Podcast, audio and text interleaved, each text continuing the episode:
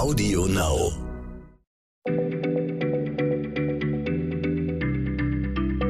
Schneller Schlau, der kurze Wissenspodcast von PM.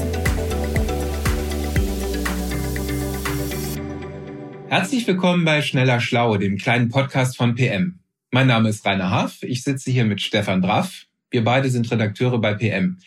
Stefan, du bist unser Literaturwissenschaftler und deshalb für alles zuständig, was mit Sprache zu tun hat. Aber deine heutige Frage lässt mich irgendwie dann doch ein bisschen ratlos zurück. Ist Deutsch eine effektive Sprache? Ich dachte, Sprachen kann man schön finden oder vielleicht weniger wohlklingend, aber wie bemisst man denn die Effektivität von Sprachen? Tja, lieber Rainer, ähm, das macht man am besten so, wie es die Wissenschaftler von der Universität Lyon vor einigen Jahren getan haben, als sie nämlich just diese Frage untersuchen wollten. Wie effizient einzelne Sprachen Informationen transportieren oder weitergeben können. Ne? Weil dafür ist Sprache ja da. Die ist ja nicht für die Schönheit da. Zu diesem Zweck also haben diese Sprachwissenschaftler 20 Kurztexte äh, aus je fünf logisch zusammenhängenden Sätzen in die Sprachen Englisch, Französisch, Spanisch, Italienisch, Japanisch, Mandarin, Chinesisch und Deutsch übersetzt. Und dann haben sie sich 59 Muttersprachler, 29 Männer, 30 Frauen geholt und die mussten diese Texte in Normalgeschwindigkeit auf Tonband vorlesen. Dann haben sie die Sprechpausen per Computer rausgeschnitten und jede Silbe und jede Information pro Zeiteinheit und Sprache gezählt. Das Ziel war eben, zu jeder dieser sieben untersuchten Sprachen exakte Aussagen über Sprechgeschwindigkeit und Informationsdichte machen zu können. Und was kam dabei heraus? Ja, es ist äh, also wirklich erstaunlich. Es wurden wirklich deutliche Unterschiede zunächst mal sichtbar. Ähm, als die die Silben gezählt haben, ist ihnen aufgefallen, dass Japaner im Durchschnitt fast acht Silben pro Sekunde schaffen, hätte ich nie gedacht. Und damit von allen getesteten Sprachen noch vor den Schnellrednern, den Spaniern, 7,82 Silben pro Sekunde, die schnellsten Redner sind, die Japaner. Im Vergleich dazu kommen wir Deutschen gerade mal auf sechs Silben pro Sekunde. Und am langsamsten redeten nach diesem Ergebnis dieser Studie die Chinesen.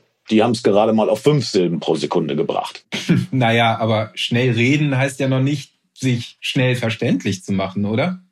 Nee, Rainer, das heißt es eben nicht und das ist auch der Witz dieser Untersuchung. Ja, das Schnellreden ist natürlich äh, eine relative Größe. Das hängt ja auch von der Grammatik der Sprache ab, ähm, weil je komplexer die Silben konstruiert sind, desto langsamer kann eine Sprache werden. Ja, Deutsch zum Beispiel hat mit äh, fast drei Lauten pro Silbe die höchste Silbenkomplexität. Im Japanischen, also diesen Schnellrednern, da fällt der Umfang von Silben deutlich geringer aus. Die haben einfach kürzere Silben.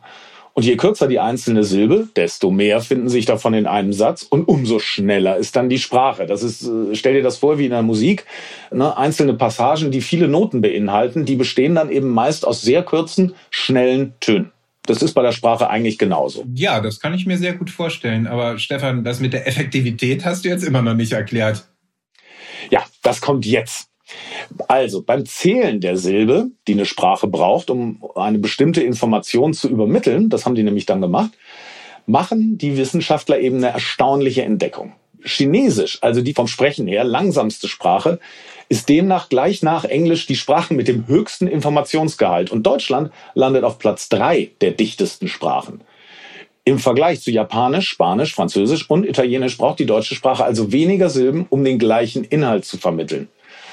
Also es gab diese Unterschiede, aber zur Überraschung der Forscher war die Effizienz einer Sprache, die sich also aus Sprechgeschwindigkeit und dem Informationsgehalt errechnet, bei fast allen Sprachen nahezu identisch. Englisch hatte zwar einen Spitzenplatz, aber echt knapp. Ja, das ist also das fand ich wirklich erstaunlich, ja, dass die Sprachen zwar unterschiedliche Wege haben, aber am Ende dann eigentlich alle gleich effektiv sind. Ja, also mich beruhigt ist, dass die Sprachen fast gleich effektiv sind, dass es also keine bessere oder schlechtere gibt. Und am Ende aber nochmal die Frage äh, an dich, Stefan, ist Deutsch denn eine schöne Sprache? Ja, das ist natürlich, also ich bin ja Muttersprachler, ne? Äh, natürlich finde ich Deutsch schön. Das ist ja meine Sprache. Äh, ich glaube aber, dass es wirklich schwer zu lernen ist. Das, das erzählen immer Ausländer, die es lernen müssen. Ähm, einer meiner absoluten Lieblingstexte über die deutsche Sprache stammt von Mark Twain. Das ist äh, der Mann, der Huckleberry Finn und Tom Sawyer beispielsweise geschrieben hat. Dieser Text heißt The Awful German Language, die schreckliche deutsche Sprache. Ähm, der, der Twain hat das äh, nicht aus der hohlen Hand geschrieben, sondern der ist in der Tat 1878 durch Europa gereist und eben auch monatelang durch Deutschland. Und dabei wollte er die Sprache lernen. Ähm, der erzählt gleich am Anfang, dass sich jetzt sein dritter Sprachlehrer schon umgebracht hätte irgendwie. Und ich zitiere mal zwei Stellen, die zeigen, wie schwer Twain Deutsch fand. Und wie, wie verrückt er die Sprache vor allem fand. Also die erste handelt davon, dass die Geschlechter der Hauptworte im Deutschen sehr unlogisch verteilt sind. Ich zitiere. Im Deutschen hat ein Mädchen ein neutrales Geschlecht, also keins. Eine Rübe dagegen hat eins und ist weiblich.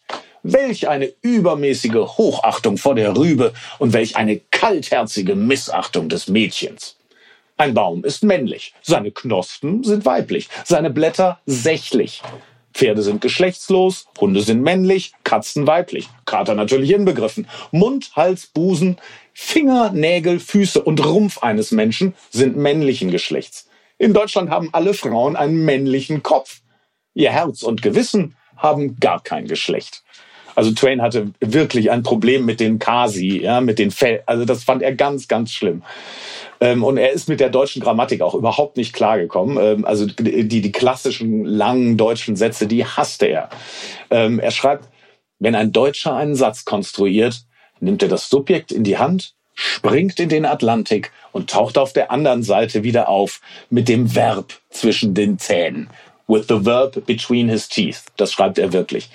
Ähm, lieber Hörer, das ist wirklich ein toller und gar nicht so langer Text. Mark Twain, die schreckliche deutsche Sprache. Das gibt's auf Deutsch oder Englisch im Internet total umsonst. Lesen Sie das, Sie werden es nicht bereuen. Und wir freuen uns natürlich, wenn Sie, liebe Hörer, uns auch weiterhin Ihre Ohren leiden. Bis demnächst wieder bei Schneller Schlau. Tschüss. Tschüss.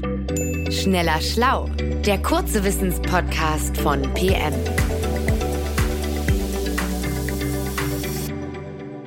Zum Schluss möchte ich euch noch den Podcast von Olivia und Andreas Petzold ans Herz legen. Und worum es in ihrem Podcast geht, erzählen sie euch gleich selbst.